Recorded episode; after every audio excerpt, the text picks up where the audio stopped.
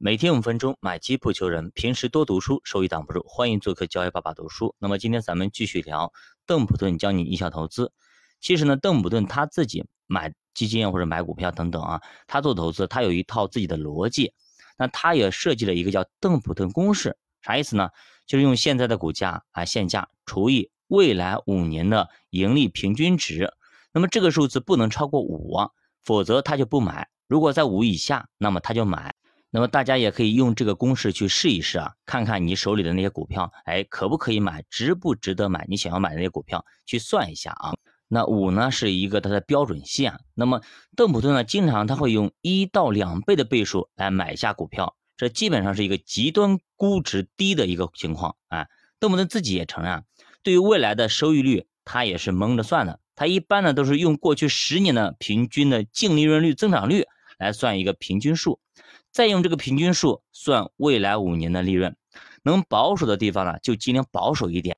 那毕竟是估着算的，所以呢，能压低一点就压低一点。比如说我们买玉，对吧？我们不懂，那么不懂，那么你就去多压一压价格啊，能压多低压多低，那么不至于说咱们买到一个假货，压到那种什么位置呢？即使买到了一个次品、一个赝品，哎，我们也是值得的。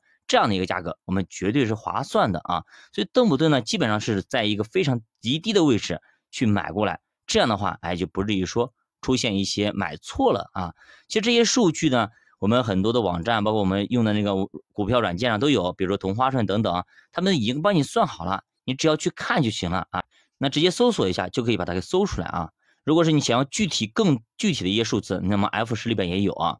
其实便宜货猎手要考虑的下一个重要问题是安全边界。不管是巴菲特、查理芒格等等，都说安全边界，你要尽可能悲观的一点，把坏消息想多一点。这是你在买之前，买之后，那你就不要考虑了，对吧？因为你已经买了。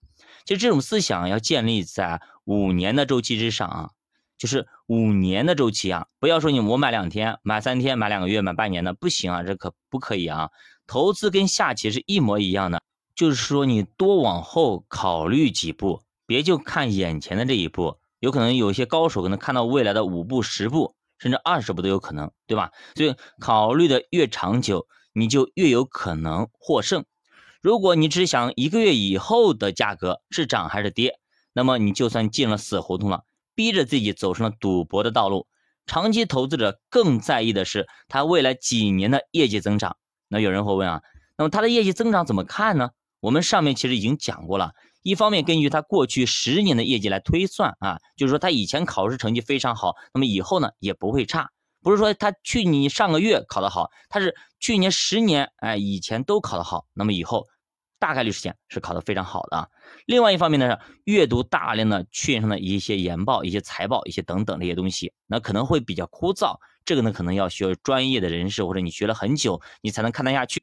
那么小白投资者直接放弃就好了啊，去看看别人的结论就可以了啊，多看几个券商、几个机构或者几个大 V 的解读，看看，然后评估一下到底谁在说谎，它的含金量的水分有多大就可以了。真的，你去读你会试着的。反正我是不怎么去读这些财报的，因为我没有那么多时间，也没有那么多精力去做这件事情。而且我即使读好了，也不一定有多少有用，因为很多公司的财报，说实话啊，都是表面功夫、表面工作。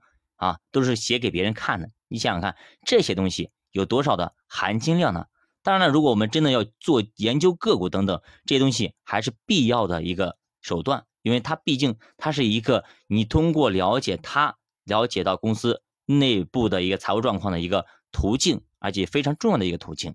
那么，约翰邓普顿提醒投资者啊，其实算的时候呢，也不要太精细啊。小数点什么后边几位这种啊，因为整个经济都是向前向上发展的，经济会越来越繁荣，那么通货膨胀就会越来越频繁，而且通货膨胀就会导致货币贬值，所以把钱投资于权益资产中，那么是最佳的抵御通货膨胀的方式。遇到通货膨胀之前，一定先伴随着资产泡沫发生，比如说历史上的九零年、九三年、九七年、二零零七年等等这些通货膨胀年份之前。股市表现都是非常非常漂亮的，对吧？我们零七年大牛市啊，股票说白了就是一种能够不断赚钱的资产。你有了这个赚钱的能力，当然也就不怕通货膨胀，甚至你还盼着通货膨胀，因为一通胀你就会发财，因为一通胀股市就暴涨，对吧？但是买债券就可不一样，他们的收益率是被写死的，即使通胀来了，他也不会多赚钱。那么所以说，投资固收类的投资者啊，其实在历史的长河中是不可能跑赢通胀的。